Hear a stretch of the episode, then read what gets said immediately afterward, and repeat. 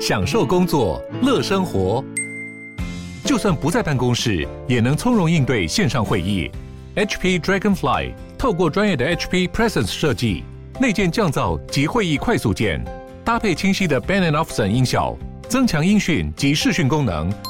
HP Dragonfly 顶级商务笔电，采用 Windows 11专业版，让您在会议中享有最佳的视觉和听觉品质。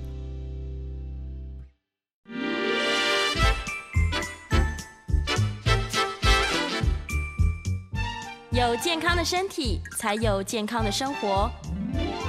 名医安扣专业医师线上听诊，让你与健康零距离。各位听众朋友，大家早安，欢迎来到 FM 九八点一九八新闻台。你现在所收听的节目是星期一到星期五早上十一点播出的《名医央后》，我是主持人要李诗诗。我们今天的节目正在九八新闻台的 YouTube 直播中，欢迎大家可以打开你的手机来到我们的直播现场。同时在聊天室，我们可以用文字做及时的互动。我先欢迎来宾，再来讲故事好了。再接下来进入今天的主题。让我们欢迎台大医院麻醉科的教授孙维仁孙医师。哎，诗诗你好，各位听众大家早安。早安早安，孙医师早。每次教授来，我都特别开心，可以解惑。我们生命中最痛苦的就是疼痛了。对呀、啊，所以很多人因为这个小小的疼痛，造成他真的夜不成眠。对对，嗯。好，今天节目开始要来讲个故事。我个朋友他们家的长辈，这个牙痛非常多年了，一直想说，我到底牙周病会不会好啊？还是我蛀牙这个牙齿越来越坏啊？然后有一天医生就建议说，那不然来植个牙好了，你这个可能牙齿保不住了。嗯、然后就植牙啦。结果植完之后呢，很痛，一直很痛，痛了好久，然后就一直回诊跟牙医师抱怨这件事情。但牙医师看了半天，想说，嗯，这植牙也很成功啊，这好像也不是我的错啊，就产生有点纠纷了、啊。结果嘞？到最后搞了半天，好像是三叉神经出了问题。对，这个故事我们来请教一下教授，发生什么事了？怎么植牙会变成我神经痛呢？呃，类似这样子的纠纷呢、啊，这个不绝于耳啊。嗯，尤其是在我们做疼痛的专科里面，我们不时会接到牙科同道啊，很哀怨的一个转介。他说：“我尽心尽力啊。”这个做牛做马呀，这个没有功劳也有苦劳。跟后来不仅仅是得到病人的抱怨，赔偿也就算了，甚至有些时候会吃的官司啊啊。那刚才这样的一个一个病例哈，我们可以凸显一个现代医疗专科之间的一个 边界的一个模糊地带。嗯，也就是说，患者是因为牙痛的原因去求医。所以他一直也认为，包括牙科医师也认为说，这原因不外乎是蛀牙，对，牙周病，牙周病，口腔黏膜，嗯，颞颌关节，这个都是牙科医师能够想过的这些种种的专科哈。是。那经过种种治疗，他说，那要不然有最新的科技出来，我们给他做一个尝试看看，做个牙桥啊，做个植牙，很简单啊。那。下场就是刚讲的一个悲剧哈，嗯，那其实原因就是疼痛嘛。我们回到我们今天这个主轴，就是疼痛。那这个疼痛造成他之前的问题去求医，然后造成之后没有办法收拾的一个后遗症。嗯，是。那这个责任呢、啊，绝大部分的原因，并不是因为牙科医师做了什么哦，嗯，而是因为这个患者他得了一个。口腔附近的疼痛，所以我们今天的主轴叫做三叉神经痛。对，三叉神经痛。那么，就首先我们就要先了解了，那到底三叉是什么？对，三叉神经在哪里？什么是 三叉？你刚刚描述的很好啊，三叉就是我们如果用我现在戴的口罩哈，你各位看我们戴的口罩露出的脸上这个整个颜面呢，嗯，我们露出的是眼睛嘛哈，对，你可以看到的眼睛这个。眼眶所表达的位置呢，就叫做我们第一个分叉。啊、哦，第一个分叉，三叉里面的三之一。嗯，那因为三叉神经在颜面神经中叫做第五对脑神经，所以你会看到医生在写这个病例，就叫 V，V、嗯、在 V 就是五的意思了啊，胜利这是五的意思，他们叫 V one 啊，V 下面一个一、哦，第一个分叉就是我现在各位在我看到我脸上露出来的部位，对。眼镜镜框所呈现的部位，头发呃没有覆盖的部位，是这叫 V one，就是第一个分叉。嗯，那第二个分叉就是我们刚刚第三个分叉是这样的哈。第二个分叉就是我们眼眶以下，就口到我们的上嘴唇，上嘴唇，鼻嗯、呃、鼻孔的外侧哈。嗯，上嘴唇。那如果是口腔里面的话，就是你的上颚，上颚，上颚那一排牙齿。哦。那这是第二个分叉，叫 V two 啊，第二。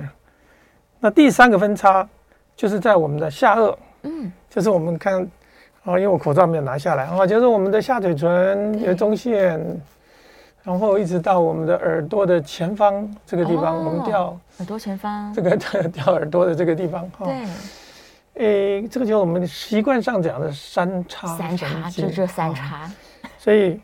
诗诗，你有没有去滑过雪啊？滑雪我没有哎、欸。哦，你有没有戴过那个冬天戴那个帽子？有没有雪？嗯、整个把脸都包住、哦，包起来的这种。哎，是是。对那我们的三叉神经的部位，就是在你戴上那个雪衣雪帽的雪帽的时候，整个覆盖的紧紧的，对、嗯，但是会露出你的脸孔。嗯。嗯你露出的部位，就是我们三叉神经的部位，哦，掌管的地方。关键就在于说。你遮住的是什么？耳朵对不对？对，头皮对不对？嗯，嗯还有脖子对不对？对。好，所以如果你被遮住的地方都不是三叉神经哦，所以你所以第一个要区别是不是三叉神经的疼痛？其实你要问你自己，你疼痛的部位是不是只有在眼睛所看到的位置？对。如果你看那个国剧的那个脸谱，孙悟空有没有？嗯，孙悟空。他这个脸画了一圈，这一圈，那外面这有长毛的地方都不是哦。哦，你这一圈难道都不是？是。所以如果患者跟我讲说，我耳朵很痛，嗯嗯，耳朵后面痛，对对对，耳朵很痛，我头皮很痛。那首先我跟你说，你这个部位不属于三叉神经，是属于颈椎来的。啊，所以这是第一件事情，因为三叉神经的分布就是我们摸得到，或者你打人家一个巴掌，哎呀。打到的部位 都是三叉神经。对对，你不会打到下巴，你不会打到耳朵，你这个巴掌的地方叫三叉神经。嗯，那因为三叉神经是我们身体里面最敏感的部位，所以为什么打人要打脸孔？这个地方最敏感了啊！打了，哎呦，这个是醍醐灌顶，这就是有道理的啊！三叉神经是我们全身最敏感的地方。是同样的道理，三叉神经在脑部对应的部位，嗯，它的感应区啊，那是特别大哇。三叉神经的那个节，嗯，它分叉出来的那个节，三叉神经节，也是全身神经节最大的一个哇。所以，我们今天讲三叉神经是有意义的哈，是就是说这么小的一个部位，占据不到我们全身体表的百分之一哦，嗯，一个手掌是百分之一，连一个连百分之一都不到的一个空间呢，它所产生的疼痛可以到达我们全部疼痛大概。百分之五十到六十，这么多？因因因为它会放大啊、哦，就是它是一个非常强大的一个放大器啊。是，所以说三叉神经，我们今天讲三叉神经，从第一个分叉 V one、V two 跟 V three，对，就是一二三的分叉。是，那么还有口腔、上颚、下颚，还有舌头到前方、后方的舌根，这样完成了一个神经的分布的部位。是三三叉神经的神经的分叉部位哦，所以如果我们抱怨自己的疼痛远超过这个地方，那我们就要想一想，这个三叉神经是不是它唯一的一个治病的原因？哦，有可能不是的。对，那那如果说从刚刚您这个长辈的故事听起来，嗯，那我们要追问的是。他是不是之前就开始痛了啊？嗯、他不会莫名其妙去跟就弄牙齿搞那么久嘛？对。那如果他之前没有痛，是纯粹就是因为看了病，然后就发作起来了。那最大的一个可能就是在整个治疗的过程，嗯，你在一个疗程治一个植牙，对，他可能要四五次吧，嗯，那蛮辛苦的哈，嘴巴打很开，哇啦哇啦这样做，处理很久。所以在他对口腔黏膜的刺激，呃。是很是蛮厉害的啊，哦，所以你可以想象说，这种情况所诱发出来的三叉神经痛啊，是。很大的一个可能，它是诱发这个这个病毒，嗯，就是带状疱疹的病毒，不是感染的话，就是我本身自己就有的，对，呃，疱疹病毒它复发了哈。嗯，那这种复发它会出现一些口腔黏膜的溃烂，对，然后有激烈的这个疼痛等等。嗯嗯，啊，所以我们如果讲到三叉神经痛啊，你要先厘清这是不是牙科医师出手出脚的拿一根砖子把你的神经打动了 所引起的，或者有人说是不是你在打这个神经阻断的时候不小心戳到我的神经呢？啊，所以这件事情我们要区隔，应该不是啊，所以大家能够明白，先定义清楚什么叫三叉神经是，然后我们再来。责怪，牙科医师也不迟到。对了，再来找原因，嗯、而且很可能他其实在就诊前，他的疼痛就是三叉神经在痛。是的，是的，也就是说，牙科医师很大的部分他是背的黑锅。嗯、哦，那他们也很辛苦，所以很多时候我们在跟牙科医师在讨论的时候，嗯、他们更希望说，嗯，我们就在这个分科的过程中，从一开始就先厘清疼痛的原因，嗯、是再来做这个比较积极的。治疗。牙齿的治疗，嗯，是是是。这样子。嗯，有的人是不是也会把头痛跟三叉神经痛混在一起啊？啊，对呀、啊，所以、嗯、当然我们也听过一些比较悲惨的故事，是。哦、就是说，嗯，他不以为意嘛，三叉神经就吃吃药啊，嗯、结果，嗯，也也是我们一个医师的同道，很忙很忙的一个长辈的医生，嗯、是。啊、呃，生机药金呐，是科部的主管，嗯，哦，非常。呃，非常好的一个临床医师，啊忙碌，忙到没时间去看。嗯，后来等到再发现这三叉神经，就吃一些止痛药嘛。对、哦，自己是医生，后来经过一段时间发现，才知道他是因为这个颜面有一个淋巴瘤啊，哦，淋巴瘤去压迫到了三叉神经。嗯，所以三叉神经看似很常见，对，感觉上。很多是良性的，对，好像很多人就是发炎的，对，等一下我们会提到它啥的原因。嗯，但是如果你你觉得这个怪怪的哈，还合并，等一下我们再一并说明。嗯，有些奇怪的东西出现的时候，那么它还是有少部分原因，也要提醒听众，嗯，要伴随着其他其他一些症状的时候，就要提醒我们哦。疼痛在身体里面很重要的一个讯号，我们常讲，啊、是。它是一个警铃啊，是。大楼警铃，你不要老是觉得那个是老鼠咬的，万一它真的就是一个火警呢？对呀，所以你要很小心啊，是不要听到就把它按掉，这样好像早上闹钟一样。是是是，说我们尤其是我们自己医护人员，我们也啊往往轻忽了啊，所以这样的节目对听众来讲，也不是说要让各位去。呃，这个扩大去这个胡思乱想，嗯、但总是要想一想三叉原因，三叉疼痛莫名其妙痛起来，对，呃，除了刚讲的，嗯，我去植牙、去去拔牙，甚至去补牙，是。被牙科医师搞坏的。我们跟那个牙科医师有没有什么是你身体体内自己开始诱发出来的原因？对，嗯、那这件事情。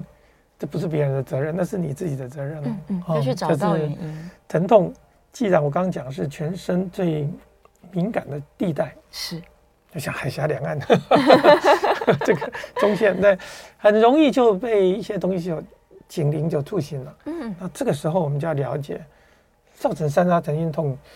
到底还有什么其他的原因？对呀、啊，究竟常见的原因，嗯、我们刚刚有提到，可能带状疱疹被诱发了，嗯、那也可能它真的就是发炎。嗯，但还有什么原因呢？会不会我真的像刚刚教授讲的，就是有东西有肿瘤长出来了？对对，是的。如果是我作为一个疼痛科医师，嗯，我今天看到一个疼痛的呃三叉神经的患痛的患者，是已经七八年了，那我就不太担心哦，因为因为。他如果有病，早就嗯，早就更早就挂了哈，简直挂了。如果你再说，而且啊，诗诗，嗯，你突然间跟我讲说你三叉神经痛很厉害，啊，痛的晚上睡不好觉，吃东西就会，喝水就会痛。对。那么在你现在的年龄，在你现在的发作的时间点，嗯，那那是比较少见的，对吧？哦。一般就是中高龄是女性，嗯。然后，比方说血压高等等啊，是有些共病的。那如果你现在这么年轻就有的话，那我就开始怀疑，嗯，即便说这个可能性不不高了，是，那我会建建议你，请你，嗯，先把首先的工作先。先稍微检查一下，你是不是现在最近比较忙？嗯，有没有一些有没有打疫苗？等下我们。有没有打疫苗？有没有压力？有没有疫苗或者什么确诊都有可能哈。对，如果没有这些原因，那我们就要了解你体重有没有减轻啊？哦，突然减轻了。减轻了。嗯。你视力有没有模糊啊？是。哦，你有没有觉得嗯，常常莫名其妙会失去意识啊？哦。好，或者你手脚会突然间不自主的抽动啊？嗯嗯。你知道我在问什么？这些听起来都好像长肿瘤一样。是的，是的 啊。哦、对，因为三叉神经既然是脑部这个十二对脑神经里面一个很主要的一个分支，是。那它经过脑干要进入到我们的颅腔的颅底走出来这条路，嗯，这一条短短的路径，其实它跨越很多的路障。哦，那第一个路障呢，越过脑膜，嗯，哦，跟血管之间有搭桥，所以大部分的。呃，所谓的良性的，刚讲年纪中年、中高龄的女性，嗯、是大部分都是因为在她搭桥的过程，嗯，那血管比较硬嘛，因为血管就在这个三叉神经的上下方，是，所以如果血管比较硬，对，它顶着顶着顶着，所以就容易去刺激三叉神经，这第一个原因哦，是血管造成的。那这样的一个原因就是比较良性的了，嗯。但是你可以了解，如果这个过程中第一道桥的下方，它是有脑膜瘤呢？啊、哦，是。哦，或者是在过去比较常见的，像是啊、呃、鼻咽癌，鼻咽癌，因为它在路径的途中会经过颅底、嗯、脑部的这个嗯骨头的出口，嗯、是，所以鼻咽癌它如果进往内去啊、哦，往内侵犯的时候，是，它第一个就会压不到。那个神经的出口是、哦，它有两个出口，出口出来，嗯、所以呃这件事情要怎么判断？很简单呐、啊，我拍一个电脑断层，嗯，最快的电脑断层，影像学检查，啊，电脑断层几分钟就做好了，是，那就看骨头的崩裂的情形，看到呃有没有被压迫，嗯、那如果你还想再多看一点，那我们就看。核磁共振，核磁共振，那核磁共振是连软组织一起看，嗯、那核磁共振看的就更多是跟软组织有关系的，就是我们的三叉神经离开了这个这个脑干以后，是。它进入到颅底，它会走在这个眼眶的下方，嗯，那有没有可能被呃像鼻窦炎呐啊，啊。哦鼻窦炎呐、啊，是。或者附近的啊、呃、一些嗯呃。像发炎组织啊，是。呃所破坏了。那当我们看到这些东西都是没有的时候，嗯，那我就会放下一舒一口气，对，说哦，就还好是良性的，你还可以活二三十年，嗯、没问题，是。没有什么恶性的东西呢，嗯、是造成你这次警铃触动的一个关键的因素，嗯，那么我们就可以放心的说，原来啊，你这个警铃系统老旧了，哦。哦，需要重新设定了，是它可能、哦，所以我们需要用一些药物，对，用一些治疗的方式，让这个很敏感、嗯，乱放电的这个三叉神经啊，能够不要那么激动。哦，哦，这是我们治疗的一个原则。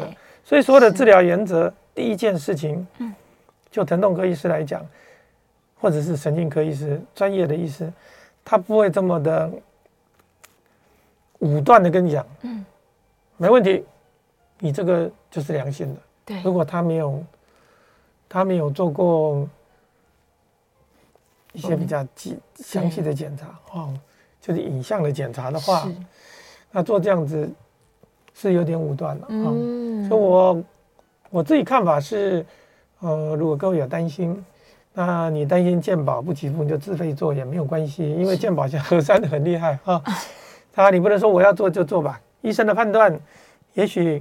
呃，你不见得满意，那你可以自己要求是啊，做一个这样的检查，看看有没有这个这个叫什么脑干区？对，这个颅底，颅底就是脑的底部。对，还有包括眼眶周围的这样子的软硬组织。是，你看个清楚嘛？对呀、啊，看看你看个清楚以后，你把未来十年你所能罹患的头颈部肿瘤都看过了。对，一次 一次检查完检查完毕，我想你自己也开心了哦。是是是啊，有人看到一些额外的东西，那你要很庆幸。嗯，在这个过程中，我们就找出来了。赶快发现。这也是我认为三叉神经痛，即便说这种原因可能不到百分之一哦，其实几率蛮低的。蛮低的。是是是。但是如果你得到，就是百分之百哦。是啊。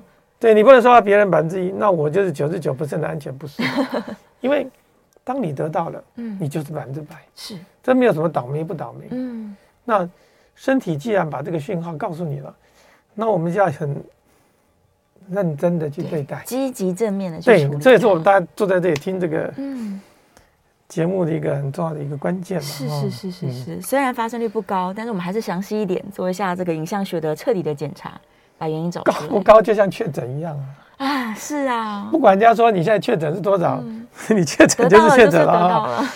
嗯，以前说零确诊，现在哈一天三万多个，对，你就把它当做是。生命中的一部分，嗯嗯，那么在整个的治疗过程中，呃，它就有很周延的，对，还有很多的选项可以把它治到好，是是是，所以前提还是你要很确认。第一个，这叫三叉神经痛，嗯，第二个，它的疼痛原因呢，排除，对，我们叫排除，先排除，先要排除恶性肿瘤，嗯，排除有没有一些。复发性的感染。哦，对。啊，如果如果是复发感染，我们就要用抗病毒用药了。是。啊，那还有没有一些像鼻窦炎的发生？嗯，鼻窦炎就在刚好，它必经之路嘛，哈，好像洪水泛滥了，是翻过的这个河堤，如果你在河堤上还在钓鱼，那不就被打到海里去了吗？对，所以很多时候耳鼻喉科医师会告诉你说。你的鼻窦炎有没有治好啊？嗯，有可能还在发炎中。鼻窦炎没治好，这个三叉神经痛也是一个关键哦。是，会一直困扰。所以大家在讲跨科，到底三叉神经要看什么科？嗯，其实什么科都有看，都都有一个耳鼻喉科、神经科、牙科啊，是这些科呢，大家一个共同哦要去照顾的一个科别。嗯，回到这个顶，就是如果各位有一点基本的常识是。那么你就知道，你是不是要去找合适的科啊？嗯，帮你把这个原因找出来，找一个正确的科别。嗯、对呀、啊，疼痛专科也可以，因为它也是一种疼痛吧？那你找我们，我们当然是很乐意啊。那、嗯、我们现在病人很多了，多到没有那么多时间 在治疗上。那我们想认为，就是治疗的前提，嗯，治疗，我认为各治疗是很简单，一旦你确定是治疗，就简单了。是是是，先找到病，你要先，你要心里要很有把握，很笃定。嗯，嗯我这个痛啊。第一个不是牙痛，对，我这个痛不是肿瘤造成的，嗯，我这个痛没有鼻窦炎，对，没有其他的啊。那如果这个的话，我们再确定一次，最后 OK 是。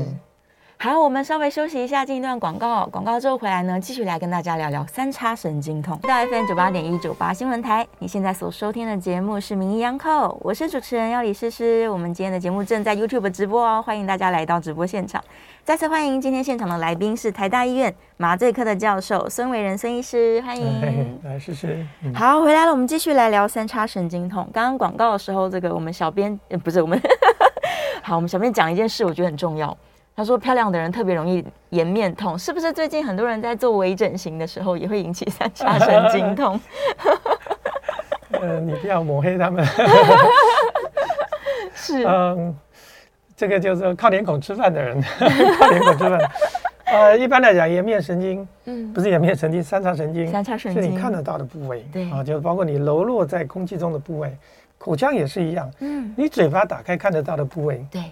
舌头伸出来，嗯，看得到的这个部分就是属于三叉神经，属于三叉。所以刚刚我们在聊天也讲到，对，喉咙的声部那就不是了啊。哦，感冒喉咙痛那个，那是属于叫舌咽神经。耳朵痛，耳道里面痛，那个又是到颈椎，这个颈椎或者是第二颈椎引起的。所以我们把这个东西做一个区别。嗯，那么再下来就是说，那它疼痛的。表现是什么？对啊，它发作到底是怎么样痛？那一般来讲，就跟你讲，就叫闪电一般的疼痛。闪电，闪电，它就刺一下这样，每几秒钟刺一次，这个是最嗯最激烈的时候。是。那那有些人，那我那我有的人就说，那我如果不吃饭、不讲话、不动到脸皮的时候，它是没有问题的。哦。可是我只要一刷牙，对，刺激到，或者一吞口一吞一吃东西，嗯嗯，你就会看到他表现的，就刺一下这样，所以他就变得是不敢吃东西，哇，哎、欸，不敢刷牙，对，然后不敢讲话，嗯，那你要想一个人如果不吃 不喝不讲话，那他就很难跟人家做社交上的应对啦，是，所以他就会产生一个社交的一种退缩，哦，他就不太喜欢跟人家面对，是，或者见面的时候就是嗯，呃，就没有表情这样。啊，就是你你觉得他这个人很很很微缩了啊，就是他扶着嗯，那讲话就这样，对，扶着脸。啊，这个，那这这样的东西很容易就被观察出来，就是。他有时候会推迟一些访问啊，对，呃，甚至嗯，尽可能的不去出席公开的场合，是，而且他觉得这样子很丢脸，很丢脸，呃，你的脸暴露在这个啊部分之下，是。所以，如果我们把这个标准症状做一个对接的话，就是对比，如果你这个疼痛是二十四小时都在痛，哦，那痛起来是像火在烧，嗯，哦。然后这个很麻木的这种刺刺痛感。是，那不管什么时候呢，就觉得喉咙好像一根钉子刺在里面。哇，那照我们刚讲那个标准症状，是它在人事实地物上就是不对的啊，就不太一样。它不是一种发作型的，不是闪电型的，嗯，它不是一种诱发型的，哦，而是二十四小时不间断不停止的持续。那这种疼痛，我们有另外一个名称。它既然不叫三叉神经痛，它叫什么呢？嗯嗯，它叫非典型颜面痛。哦，非典型的，是。那就应了我们刚刚的这讲法，靠脸孔吃饭还有另外一种痛，叫非典型颜面痛。是。那非典型就是所谓的，一般叫以前大陆叫 SARS，他们叫非典，对不对哈？对。非典型就是不同于三叉神经。嗯。所以你厘清这个定义，就告诉你，是三叉神经就是这样啪啪啪。对。那非典型就咚咚咚咚，就是持续痛，而且是灼热的、压迫的、嗯，麻木感，这是颜面神经痛，跟这个这个这个非典型颜面痛跟三叉神经痛最大的不同是，而且它的部位，嗯，很可能就会有 扩散于我们刚刚讲这个三叉神经以外的部位了的位置。是，那我们也提到说，有时候你吞东西好像个鱼刺卡到，嗯。就讲话就能 K K 哈，对对对，那这种叫舌咽神经痛，在舌头的后方哦，哦，老觉得这个有什么东西卡在喉咙，如鲠在喉，那就不是三叉神经了哈。嗯嗯嗯，这种形容大家都很清楚的哈。是，那当然也有些人是说，那我后脑勺这个痛怎么办？对呀，后脑勺痛。我晚上睡觉的时候躺着碰到，呃，这个地方就就一阵一阵放电，放电到我的头顶哈。是，那这就是叫我们第二颈。第二颈椎了哈，第二颈椎跟三叉神经其实是在脑部的脑部里面，它是很靠近的，所以痛起来有点混淆。哦，那第三个还有就是口腔黏膜不舒服。嗯嗯，那口腔黏膜不舒服这种痛常常就会并发在这些，啊，做完化疗哦是，干燥化疗。嗯，那还有像是 干燥症，干燥症，哎，他的口腔呢就是很随时好像就。有个什么辣椒一直在刺激的，是这个也不是三叉神经痛。嗯嗯，那这些做法我们都广泛的一个定义叫做非典型颜面痛。是，那如果我们有更大的分类，在我们的之前的嗯访问里面也有提到叫这个纤维肌痛症啊，是啊，纤维肌痛症这里面这些东西都涵盖在一起。嗯，所以你会发现，如果我们有非典型啊，舌咽神经啊，对。啊，还有吞咽困难啊，如鲠在喉啊，口腔黏膜问题的，你会发现它的问题不会仅仅局限于嗯。头颈部，是它身体其他的关节也会有。其他的问题。那这种叫做广泛性的疼痛，嗯，它就属于纤维肌痛症的一个诊断。啊。那不管这名称叫什么了哈，我刚刚我看有很多人在提问，就是嗯，这些名称只是方便于我们在。医生下诊断呐，是跟 健保跟他申请费用的时候的一个方式，是其实治疗的方法没有太大的差别，大同小异。对，真正在治疗上有意义的是三叉神经痛的治疗。等一下我们开始再继续讲哈。嗯嗯嗯。那三叉神经痛的治疗，如果我们确定三叉神经，你第一个当然是吃药嘛。对，先因为吃药停止它放电，它就三种方法：吃药、开刀，是然后还有做神经阻断。嗯，那吃药在这个药物从这个早期的药物第一代到现在，这个药物没有太大的转变哦，叫颠通这一类的。那有的人吃的不好会产生一些啊一些过敏反应，所以他非常害怕啊吃这个药，甚至还要做一些血清检验，看你有没有一些基因形态的变化，什么 HLA 的一些变化啊，这个是我们国内很重要的一个发现，华人特别明显。嗯，但是如果你能够有福气可以吃药，没有这些过敏反应啊，叫 Stephen Johnson 啊，皮肤全身溃烂啊，皮肤这个黏膜溃烂，是排除这些原因的话。吃药是首选哦。哦，吃药是最好的。哎，因为吃药它的药效很长，它可以让你这个不定期发作这种疼痛呢，嗯，可以控制到最低。是哦，它的副作用也不会太高，所以有这个福气的话，我们当然第一选择是吃药。是吃药，除非啊，你吃的药啊，给你带来很大的麻烦。嗯，刚讲一些副作用以外，但有些人白血球比较差啊，哦，那这个它唯一副作用白血球会偏低嘛，哦，还有昏昏沉沉。但是这个药基本上是好的哈，神经科医师大量在使用这个药物，这么多年来也没什么大问题。是，那外科医师、神经外科医师，他们也做一件很重要一件事情，就是开刀。开刀，从这里画一个像 U 字形的，倒 U 字形，在耳朵后面开一个，然后把脑壳打开，哇，然后塞一个垫片，塞在哪里呢？塞在我刚讲的，嗯，神经跨越血管那个搭桥的部位。对。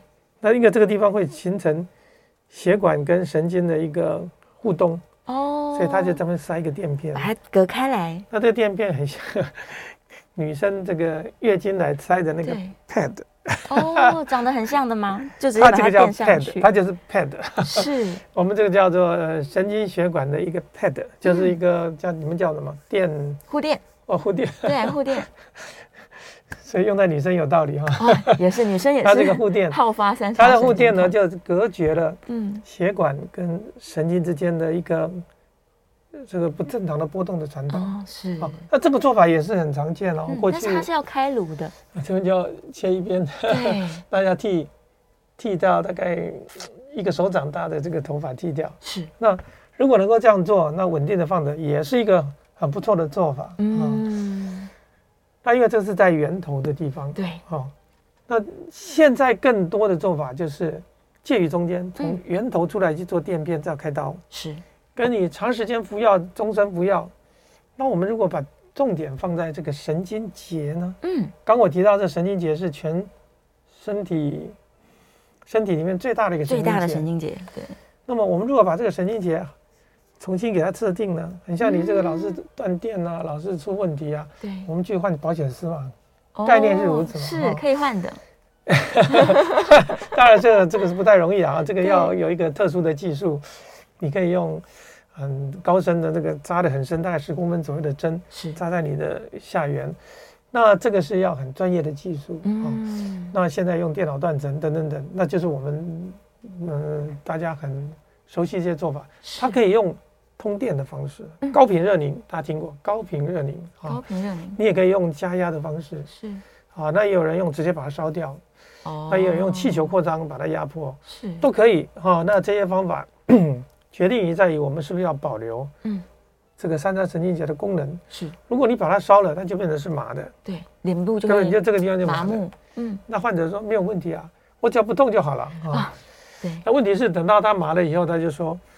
那你还我功能吧，所以医生有时候还不来，因为我就跟你讲这个做法是把它给破坏掉了。嗯，所以现在几乎都是选择啊调节它，哦，用高频热凝的方式，对，哦，不是破坏，是重新是设定。那这种做法，哦，目前如果再加上一个，你说啊，那会不会很痛？那当然会很痛啊。是手术的时候是很痛，直接把针扎进去，嗯，没有问题，因为我们现在可以用。麻醉，麻醉，麻醉医师可以跟你讲啊，用麻醉的方式，是让你在没有意识的情况下，我们扎到那里测试，大概三十秒的通电，哦，就可以设定改善了哈。所以一旦你确定是一个良性的三叉神经是疼痛的话，那治疗就是三部曲：吃药、开刀，嗯，跟神经阻断。神经阻断。那这三种方法都是可选的。是。那回到这个重点了，患者要选择什么？跟你自己的身体状况有关系。对，好，如果你经过两三次的阻断都还是出再再发，那我建议你开刀。嗯，那如果你年纪很大了，那你的肝肾功能也不是太好，是，那当然是选择阻断嘛。神经阻断，你可以少掉吃一辈子的药嘛。嗯嗯。那如果你也觉得疼痛也还可以，而且这个，同时我也常跟患者说，你虽然是三叉神经痛的患者，是，不表示你，呃，一年十二个月。每个月每天都在痛哦，有痛的时候在吃药。一年有四季嘛，啊是。它发作的时候，像这个季节就开始发作很多了。嗯嗯。这个季节，对，第一个换季的湿度，嗯，然后低气压，然后这个秋冬季节是季节变化非常的多。嗯，所以从这件我们可以看得到个体的差异、季节的差异，嗯，还有病人的体质。是有很大的关系，嗯，所以还是要充分的跟医生做讨论啊，找到最适合自己的治疗方式。好，我们稍微又要进广告了。线上有很多的问题，我们在下一节节目回来会开始回答大家的问题。那我们也是开放 call in 的，call in 专线广告回来再告诉你们。我们休息一下，马上回来。FM 九八点一九八新闻台，你现在所收听的节目是名医安扣，我是主持人药理诗诗。我们今天现场请到的来宾是来自台大医院麻醉科的教授孙维仁医师，再次欢迎。好，我们回来了。这个这段是可以开放 call in 的，call in 专线是零二八三六九三三九八零二八三六九三三九八，欢迎 call in 进来。假如你也有这个疑似三叉神经痛，或是有一些疼痛想要厘清，赶快把握机会 call in 进来，来问问我们这个孙教授问题。好，在线上呢已经有大量的问题产生了。彦良有个问题，我觉得蛮好的，他说这跟牙痛太像了，三叉神经痛，所以早年好像都会。就觉得可能就是牙痛啦，没有特别在讨论这件问题这件事情。但最近几年，越来越多人说哦，原来我是三叉神经。它跟检验技术，哦、这，这个叶良讲的很对啊，对，就是以前大家牙齿不好，就是就怪自己嘛，啊、嗯哦，小时候没有刷牙。对、哦，那现在发现说，因为牙科医师。水平啊，嗯，技术啊，还有他们的所有的都提高很多了，是，所以他们开始清楚自己的能力跟界限在哪儿，嗯，所以他们比较会把这个问题提清出来，哦，啊，所以，所以他并没有太多的检，一个是年龄也比较，相对于现在平均年龄也比较久了，对，比较老了，就是好发年龄就多了，其次是，嗯，老人家受到好的医疗照顾，像健保或者在牙科医师是。这样子的一个科别。把这个问题厘清了，所以他现在更多人被关注，也是这个道理。嗯，嗯的确是因为检验技术的进步。好，电话线上有一位听众朋友口音进来，我们的李小姐，李小姐请说。啊，思思好，呃，孙孙孙医师好。嗯呃，我那个几年前哈，因为我从小五五六呃六六七岁就开始偏头痛，嗯嗯，呃一一直到前几年，那那就。呃，说是一高血压，那就用降血压的药，嗯，哎，就就就有效，是。两三年都很好，都没有偏头痛发作，可是最近几半年又开始偏头痛发作了，嗯嗯嗯，我都吃英明格了，英英明格，我有时候痛就吃两颗，照理说话只能吃一颗，可是我都吃两颗，嗯，好，李小姐，你现在年龄？啊，你现在几岁？几年龄？哦哦哦，六十四岁。好，OK，好，OK。你的偏头痛是从你六岁。青青少对。童年就开始哈，是。这种痛偏头痛常常带有很强烈的基因的倾向哈，就代表说啊，你的脑神经还有脑血管呐是非常的敏感，是，而且再加上你现在服用的叫做英明格哈，一般我们来开一个一个月只能开八颗了哈，代表说你很长时间用这个最。第一线的用药啊，这个是最强的用药，啊，才能够压制住你的血管收缩这一块。那你现在就开始，因为前阵子吃的降血压的药能够改善，这是很关键的啊。因为降血压药它里面有一个很重要的成分，呃，就是可以舒缓我们的脑血管的 一个扩张性，是，所以这个方向是对的。那为什么最近又开始痛呢？两个原因，第一个年纪大了，血管已经适应的这种这种疗效，它又。需要更强的剂量或者其他的药物来取代。嗯，第二个就是我们血管的硬度比较硬了，是。因为高血压长时间以后，血管失去了弹性啊、哦。那第三个就是说啊，我们的随着年龄的老化以后，我们还有一些其他成分就出现了哈，嗯，包括我们的颈部的退化啦，啊，包括我们的肌肉的僵硬啦，是，所以它的疼痛会从原来的我们节目反复在讲了哈，嗯，偏头痛，偏头痛只是其中一个诊断，对，进入到挛缩型的头痛，那简单说就叫做复杂型疼痛，对，所以你的疼痛原因呢，从一个原因变成两个原因，再加上你的药物呢。从早期的用药到现在，它已经产生习惯性了，嗯，所以过一段时间，它的药效会失去效果，这是很正常的。是，所以你继续再跟医生说，我是不是再换个药物，嗯、哦，再调整一下，它就就改善。我相信没有什么事情是恶化的，啊、哦，不用太担心。嗯，是是是，好。再来继续回答我们线上的问题。我先先帮女性朋友问好了，就是三叉神经痛，它大部分都是发生在女性，而且是高龄的人身上。它跟荷尔蒙更年期有关联吗？原因到现在我们真的不知道哈。是。不过燕良讲的是对的，就是以我的病人来看，如果五个病人里面大概四个是女生，嗯，而且都是年纪越大越越来。是。那甚至有一些以前呃长期服用一些药物，偶尔吃吃就好了。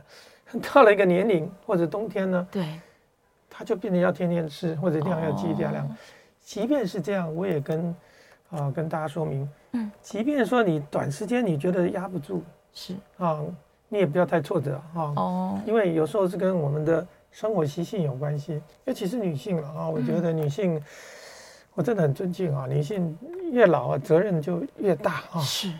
生孙呐，哈，带孙子，对，小孩结婚也是你的事情，嗯，婚丧喜庆大小事情你都要去参与脚，没错。那所以他的责任感加上这个血管的这种刺激就比较强，嗯，所以难免就会有波动。哦，所以只要在这段时间适当调整剂量，嗯，一周到两周剂量稍微增强，过了这一波。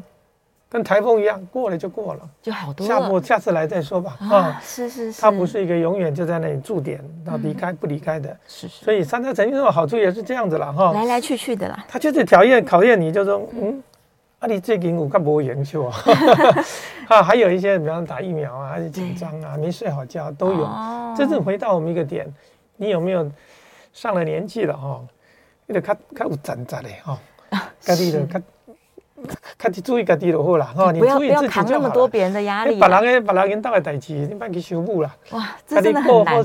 哎，我讲台语的意思就是说，顾好自己，嗯那你你就发现呢，整个的发作频率会下降哦。嗯，所以先把自己照顾好，舒压，对该舒压舒压。是的，是。好，叶良问了一个不是不是三叉神经的问题，但趁机来问孙医师，就是啊，舒眠麻醉大肠镜之前的两到三个小时，为什么不要喝水啊？这个跟安全有关系吗？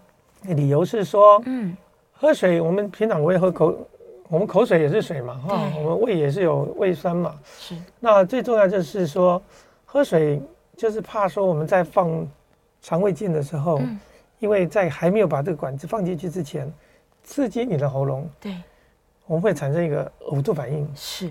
万一在这过程中你没有意识保护的时候，就像喝醉酒，嗯，你在很烂醉如泥的时候，如果你吐了。对，你吐了，你没有知觉的情况，那个吐就被吸入性了哈。对，所以尤其在舒眠麻醉做这个啊、呃、肠胃镜检查的时候，嗯，我们没有办法很完整的保护呼吸道，是，所以就希望说你肠胃里面的东西越少越好，尽量不要。即便你要恶心呕吐，你出来的量也会最低。嗯，啊，所以为什么喝水，嗯，是一般来讲我们是不禁止喝水了。是。但是牛奶之类是尽量不要哦，因为它在到胃酸结合变成一块一块的，它会变成一个固体。嗯，那固体一旦吸入啊，那是很危险的。哇，那个问题太大。那如果是水分吐出来进入到呼吸道，嗯，那哪怕是一点点，就像你游泳呛到一口水，那没有关系。是。那如果你是咽溺毙，哇，一大口，啊，那就很危险了哈。嗯。所以还是跟那个量有关系。是是是，所以尽量还是少喝一些。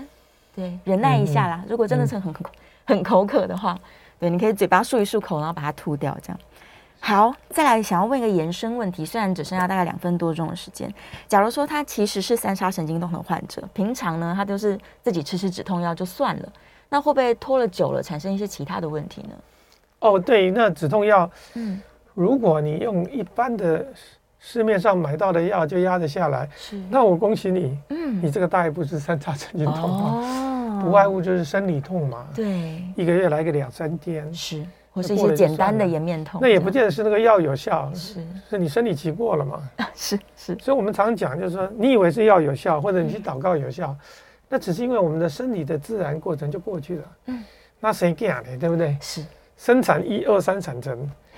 哦，生出来就不痛啦，那你对没有生不出来，你再怎么搞它就是痛啊。是，所以为什么无痛分娩需要去去压制这个痛？嗯，如果很快就生了，你这个效果就不用。这个疼痛事出必有因呢。哈。是。